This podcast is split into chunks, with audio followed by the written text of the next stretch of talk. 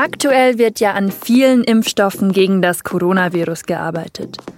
Einige wenige werden auch bereits am Menschen getestet und schon jetzt kaufen viele Länder große Mengen davon ein. Aber wie wird der Impfstoff dann eigentlich verteilt? Darüber spreche ich mit Katrin Zinkand, unserer SZ-Wissenschaftsredakteurin in Berlin. Mein Name ist Christina Winkler und Sie hören auf den Punkt, den Nachrichtenpodcast der Süddeutschen Zeitung. Gerade wird weltweit an mehr als 165 Impfstoffen gearbeitet, die vor dem Coronavirus schützen sollen. Von Behörden zugelassen ist noch keiner davon. Immerhin gelten sechs Impfstoffe als sicher. Diese können jetzt am Menschen auf ihre Schutzwirkung getestet werden. Die ersten Teilnehmer dieser sogenannten Phase 3 gibt es auch schon. Vor allem in den USA, in Brasilien und den Vereinigten Arabischen Emiraten bekommen die ersten freiwilligen Impfstoffe oder eben entsprechend Scheinimpfstoffe. Denn so wird die Wirksamkeit getestet. Wenn sich unter den Geimpften weniger mit dem Virus anstecken als unter den Scheingeimpften, ist der Impfstoff erfolgreich. Bis es hier verlässliche Ergebnisse gibt, kann es aber noch dauern. Trotzdem gehen viele Regierungen jetzt schon shoppen. Die USA haben bei unterschiedlichen Herstellern schon mehrere Millionen Impfstoffdosen bestellt und die Europäische Kommission will zum Beispiel 300 Millionen Dosen des Präparats von Sanofi und dem Unternehmen GlaxoSmithKline kaufen. Wie sinnvoll es ist, etwas zu kaufen, das noch gar nicht existiert, darüber habe ich mit Katrin Zinkant gesprochen.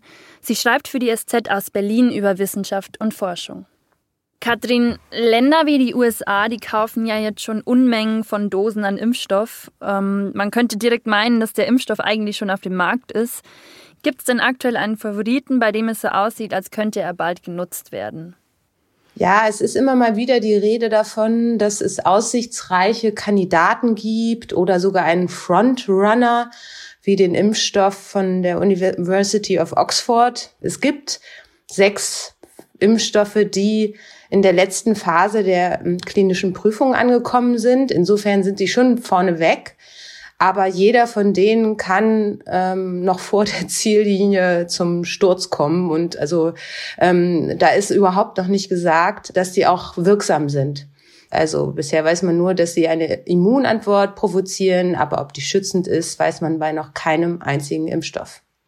Die Frage, die ich mir jetzt da vor allem stelle, ist, handelt es sich um Vorbestellungen, die dann auch verbindlich sind? Oder kann es, also kann es wirklich sein, dass die Länder später auf ihren Kosten sitzen bleiben, weil die Impfstoffe beispielsweise nie funktionieren, sie aber Millionen von Dosen vorbestellt haben? Naja gut, Geld muss natürlich auf jeden Fall fließen, weil die Hersteller müssen diese Vorbestellungen und auch Vorauszahlungen eigentlich bekommen, um erstmal den Impfstoff weiterentwickeln zu können und auch jetzt schon mit der Produktion von Impfstoffen anzufangen. Also es wäre dann sozusagen das Gerüst oder die Impfstoffe, die jetzt in, noch in der Entwicklung sind, die werden jetzt schon mal vorbereitet für die Produktion, weil das sonst einfach viel zu lange dauern würde. Ähm, wenn man jetzt davon ausgeht, dass man vielleicht, wenn es richtig gut geht, äh, Ende des Jahres äh, erste Hinweise darauf hat, ob einer der Impfstoffe wirklich wirksam ist, dann muss, und man fängt erst danach mit der Produktion der, äh, der Impfstoffe an, kann dann ähm, dauert es einfach noch länger. Man versucht das jetzt zu beschleunigen. Das ist auch früher schon so passiert, indem man eben halt sagt, okay, wir sichern uns so und so viele Millionen Dosen und zahlen dafür auch schon was.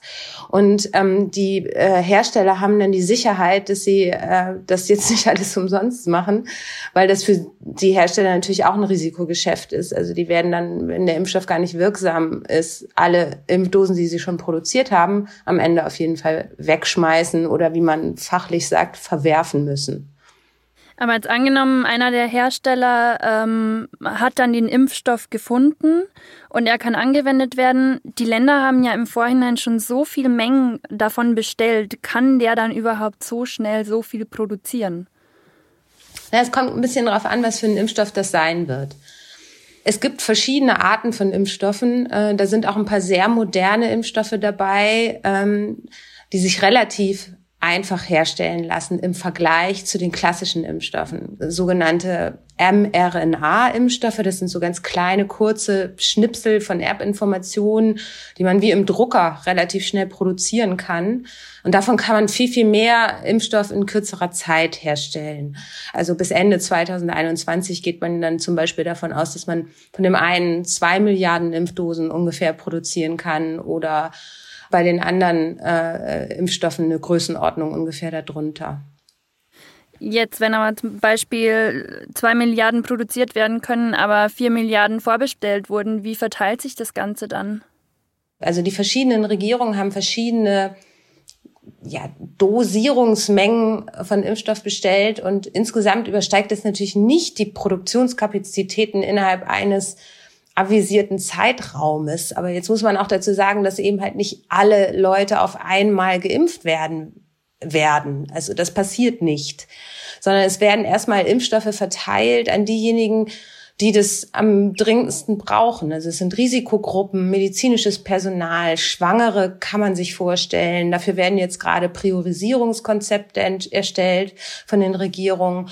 Und dann wird das so langsam ausgerollt, äh, wie man sagt. Also die ersten Impfstoffe werden dann wahrscheinlich ans medizinische Personal gehen. Ähm, äh, und erst ganz zum Schluss wird man junge Erwachsene impfen, die keine Vorerkrankungen haben und auch kein sehr hohes Risiko, schwer an Covid-19 zu erkranken. Also neben den Risikogruppen, die man schon kennt, kann es aber auch sein, dass so ein Wirkstoff, wenn er dann kommt, äh, zwar super wirkt, aber ausgerechnet nicht in alten Menschen. Und dann wird man natürlich nicht unbedingt die Priorität da reinsetzen, den Impfstoff für die Menschen einzusetzen, bei denen er am schlechtesten wirkt. Das ähm, wird dann noch zu bewerten sein. Aber das werden die Daten dann zeigen, wenn die Phase 3 Studien abgeschlossen sind und ausgewertet sind. Das heißt, es wird hinsichtlich der Vergabe von den Impfstoffen priorisiert, aber wer erstellt denn eigentlich diese Priorisierungskonzepte und wie wird das dann genau umgesetzt? Diese Konzepte werden äh, erstellt von verschiedenen Institutionen. Das ist von Land zu Land unterschiedlich, aber es gibt immer so Expertengremien, die das machen. In Deutschland gibt es die Ständige Impfkommission, die erarbeitet gerade in, für Deutschland äh, ein solches Impfkonzept zusammen mit dem Paul-Ehrlich-Institut, das für Serien und Impfstoffe in Deutschland zuständig ist und ähm, äh, auch mit dem Bundesgesundheitsministerium. Das ist auch an diesen Beratungen oder dieser Entwicklung beteiligt. Am Ende ist es eine Empfehlung, die von den Bundesländern umgesetzt werden sollte und wahrscheinlich auch wird. Aber ähm, sie ist nicht hundertprozentig verpflichtend. Aber damit der Wirkstoff auch Sinn macht, müssen sich ja genügend Menschen impfen lassen. Wie sieht es denn mit der Impfbereitschaft in Deutschland aus? Es hat schon Umfragen gegeben dazu. Also es sind nicht alle Deutschen bereit, sich impfen zu lassen. Ich glaube, die letzte Zahl, die ich da im Kopf habe, war 60 Prozent. Das ist zu wenig. Das, darauf kann man sich, kann man eigentlich noch nicht ähm, sich stützen und da wird wahrscheinlich auch noch viel Motivierungsarbeit nötig sein. Wobei man jetzt natürlich auch einfach nur appellieren muss an die Leute, ähm, dass wenn sie die Maßnahmen loswerden wollen, die äh, ja zunehmend weniger Freunde haben in Deutschland, insbesondere auch, ähm, da muss man einfach irgendwie auch bereit sein, sich am Ende impfen zu lassen mit einem Impfstoff. Vielen Dank, Katrin Zinkand. Jetzt noch weitere Nachrichten. An diesem Dienstag wurden in Frankfurt und Berlin die Büros des Bundesverbandes deutscher Banken durchsucht. Dabei richten sich die Razzien gar nicht gegen den Bankenverband selbst. Die Ermittler suchen nach Unterlagen, mit denen man bislang unklare Vorgänge im Cum-Ex-Skandal aufklären kann. Genauer gesagt geht es um die Rolle der Finanzlobby im größten Steuerskandal Deutschlands. Es gibt nämlich den Verdacht, dass die Finanzlobby schärfere Regelungen des Bundesfinanzministeriums in der Gesetzgebung verhindert habe. Es wurden wohl sogar eigene Vorschläge für Gesetzesänderungen gemacht, damit die Cum-Ex-Geschäfte weiterlaufen konnten. Armin Laschet bricht aus Sicherheitsgründen seinen Besuch in Moria ab. Der nordrhein-westfälische Ministerpräsident ist seit Montag in Griechenland, um sich für eine europäische Lösung in der Flüchtlingskrise einzusetzen. Für heute war auch ein Besuch im sogenannten wilden Teil des überfüllten Flüchtlingscamp in Moria geplant. Damit ist der Bereich rund um die Container des Camps gemeint. Hier haben Migranten Zelte aufgeschlagen und provisorische Behausungen errichtet. Örtliche Sicherheitsbehörden haben aber kurzfristig vom Besuch abgeraten. Laschet war daraufhin in einem anderen Camp auf Lesbos, im Camp Kara Tepe. Dieses gilt als Vorzeigelager. Im Vergleich zu Moria mit 14.000 Menschen halten sich dort etwa 1.300 Menschen auf. In einer Konservenfabrik im niederbayerischen Mamming steigt die Zahl der Corona-Infizierten weiter. Mittlerweile sind 166 Mitarbeiter mit dem Coronavirus infiziert. Am Wochenende ging man noch von 43 Infizierten aus, weshalb alle 600 Beschäftigten nochmal getestet wurden. Der Betrieb befindet sich in der Nähe eines Gemüsehofes, auf dem davor schon etwa 230 Erntehelfer positiv getestet wurden. Alle Mitarbeiter der Konservenfabrik sind jetzt in Quarantäne. Der Betrieb wurde eingestellt. Das wird auch für viele Landwirte ein Problem, da sie ihre Ernte zur Weiterverarbeitung dorthin schicken.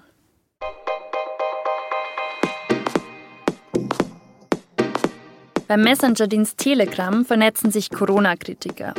Dort nutzen auch Verschwörer und Rechtsradikale die Pandemie für ihre Zwecke. Wie es eben auch die Demo in Berlin am Samstag gezeigt hat. Wie Telegram abläuft und sich zur Organisationsplattform entwickelt hat, dazu haben meine Kollegen bei der SZ recherchiert. Den Beitrag können Sie morgen in der Zeitung und auch auf sz.de lesen. Das war auf dem Punkt für heute. Redaktionsschluss war 16 Uhr. Vielen Dank fürs Zuhören und Servus.